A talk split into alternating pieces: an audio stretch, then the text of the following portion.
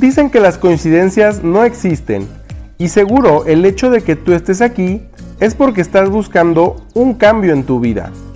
Bienvenidos a su podcast Hasta la Dieta, Baby, con Monse Ortiz, donde el crecimiento personal y la alimentación balanceada están en el mismo plato. ¡Arrancamos! Hello, hello, muy buen día. Bienvenido a tu episodio número 14 de este podcast Hasta la Dieta Baby. Y el día de hoy vamos a platicar un poquito de un tema controversial en la parte de nutrición y en la parte también de la salud en general de nosotros los seres humanos. Así que bueno, primero me presento porque si tú eres primerizo en este podcast, pues quieres saber un poquito de quién soy yo. Mi nombre es Monse Ortiz, tengo 32 años actualmente, vivo en la ciudad de Guadalajara, soy nutrióloga y pues he dedicado este espacio para que tú y yo compartamos estos, pues ahora sí que estas dudas, estos mitos y la verdad es que integremos toda la información que allá afuera hay para construir tu nutrición integral. ¿Vale? Una nutrición que no nada más viene de los alimentos, sino que también viene de un estilo de vida completo y complejo, que está pues ahora sí que formado por diversas áreas como lo son tu mentalidad, la parte de tus emociones, del ejercicio físico o movimiento que tiene tu cuerpo y también, no me lo vas a creer, pero de las personas con las que te rodeas también. Así que el día de hoy vamos a hablar en particular de la salud porque hay un tema en el que voy a hablar de personas delgadas, ¿vale? Tú seguramente conoces a alguien así que toda su vida ha estado delgado y que es más, cuando de repente te dice, estoy a dieta, alguien delgado, tú volteas y le dices, ¿qué? Así como, ¿es una broma o qué? No sé si a ti te ha llegado a pasar, pero a mí me pasaba muchísimo. O sea, yo inclusive criticaba y como que un poquito como que odiaba, la verdad, siendo bien honestas, a aquellas personas que ya por su composición genética eran delgadas. Porque a mí, la verdad, me costaba muchísimo trabajo bajar de peso. Para más, pues ahora sí que detalles de toda esta mi historia está el episodio número uno aquí en el podcast.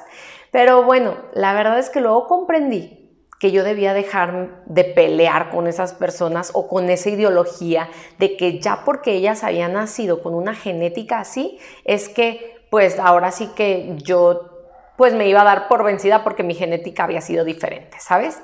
Y entonces el día de hoy es em, importante que tú conozcas que al momento de estar trabajando en tu control y también en la pérdida de peso, tomes en cuenta que no nada más es factor importante el medio ambiente en el que estás y los alimentos que consumes, sino que sí, sí está evidenciado ya por cuestiones médicas, en artículos científicos por alrededor del mundo, que sí, que la genética sí constituye un punto importante en el peso de la persona, ya sea la ganancia de peso o la facilidad para perder peso o su grado de salud con el que cuenta actualmente. Entonces, fíjate esto, más del 50% de los casos de obesidad en el mundo, hablando en promedio en el mundo, sí están relacionados con un problema genético. Entonces, aquí en donde nos vamos a estar enfocando es en que no nada más nos enfoquemos en la parte genética y decir, ay, como por genética ya tengo cierta enfermedad, ay, es que porque mis papás estaban gorditos, entonces a mí también me tocó ser gordito, pues ya no importa lo que como. No. El día de hoy te vengo a proponer que no importa de qué lado de la moneda estés, tú consideres que los dos factores son importantes. Tanto el factor del medio ambiente, es decir, todo lo que comes, tu plan alimenticio, cómo comes, a qué hora comes y todo esto, y también la parte de tu genética y la atención que le das si es que ya tienes algún tipo de enfermedad hereditaria que te esté trayendo una repercusión en salud y en particular a tu, peso. ¿De acuerdo?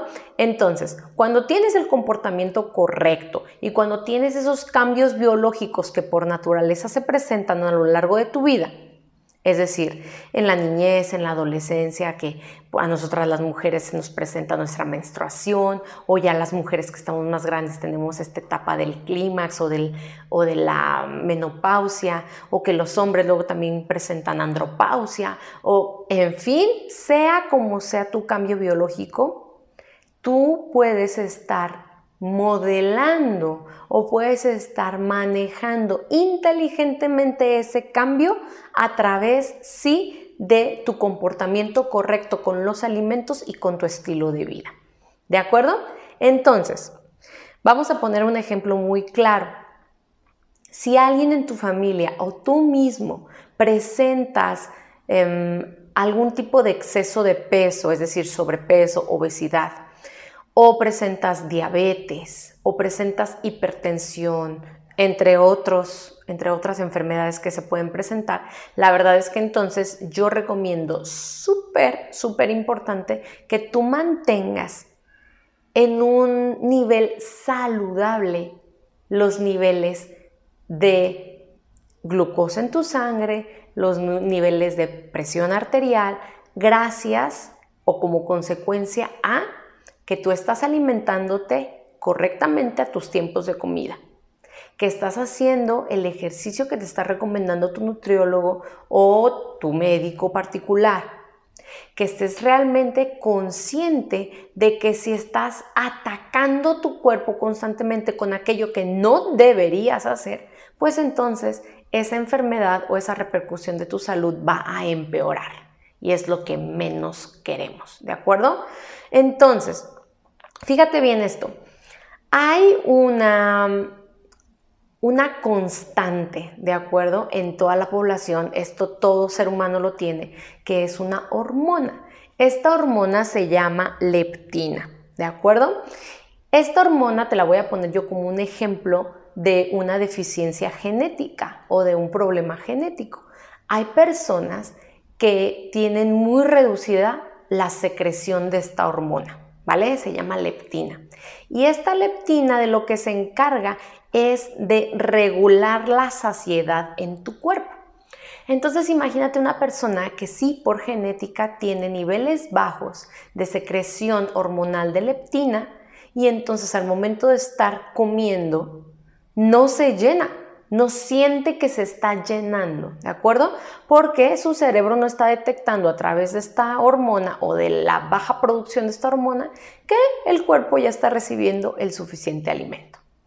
Entonces, la recomendación para este tipo de personas es que pudiéramos estar pues ahora sí que midiendo las porciones o las cantidades de comida que está necesitando realmente el cuerpo, esto te lo puede ayudar un nutriólogo y te puedo ayudar yo, claro que sí. Y entonces, conscientemente al momento de tú sentarte, si tienes este problema, entonces decir, a mí me toca esto. E independientemente de que mi cuerpo no se sienta saciado y de que mi mente diga, quiero más alimento porque no me he llenado, yo me concentre, sea consciente de que ya se terminó mi plato y la cantidad necesaria para los requisitos que pide mi cuerpo y entonces, enough, suficiente.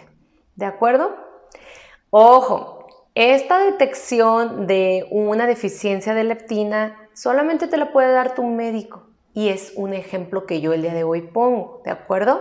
Entonces, si de repente ahorita tu enfoque está en perder 10, 20, 30 kilos de peso, ese es un sobrepeso que sí se puede estar previniendo o más bien corrigiendo en este caso a través de una alimentación y a través del el medio ambiente.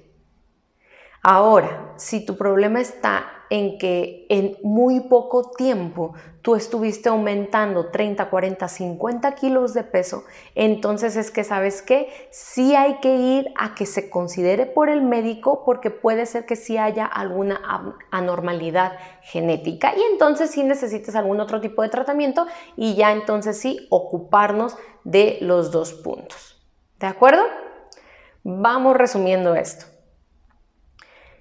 En el juego de la pérdida y control de peso existen dos factores. Número uno, el genético y número dos, el medio ambiente, el cual incluye lo que consumes en cuestiones de alimentos, también en cantidad de alimentos, en calidad de alimentos y todas las demás áreas que ya te he platicado, como tu mentalidad, como la parte de las relaciones con otras personas, tu espiritualidad y el movimiento que le metes a tu cuerpo. Así que nada de que le echamos la culpa a la genética de que porque mi mamá estaba gordita y mi abuelo y el bisabuelo también, entonces a mí me toca ser gordita, ¿sabes? Ese es un punto víctima que en algún otro momento platicaremos en alguna sesión de mentalidad, ¿de acuerdo? ¿Cómo es que puedes salir de este estado de víctima súper, súper sencillo si es que tú lo quieres? Y entonces podamos responsabilizarnos y encontrar un balance entre cuidar nuestro entorno y cuidar también nuestra genética. ¿Vale? Me da un gusto el día de hoy poder hacer este análisis contigo porque de repente hay muchos mitos alrededor de esta temática. El día de hoy espero habértelos aclarado.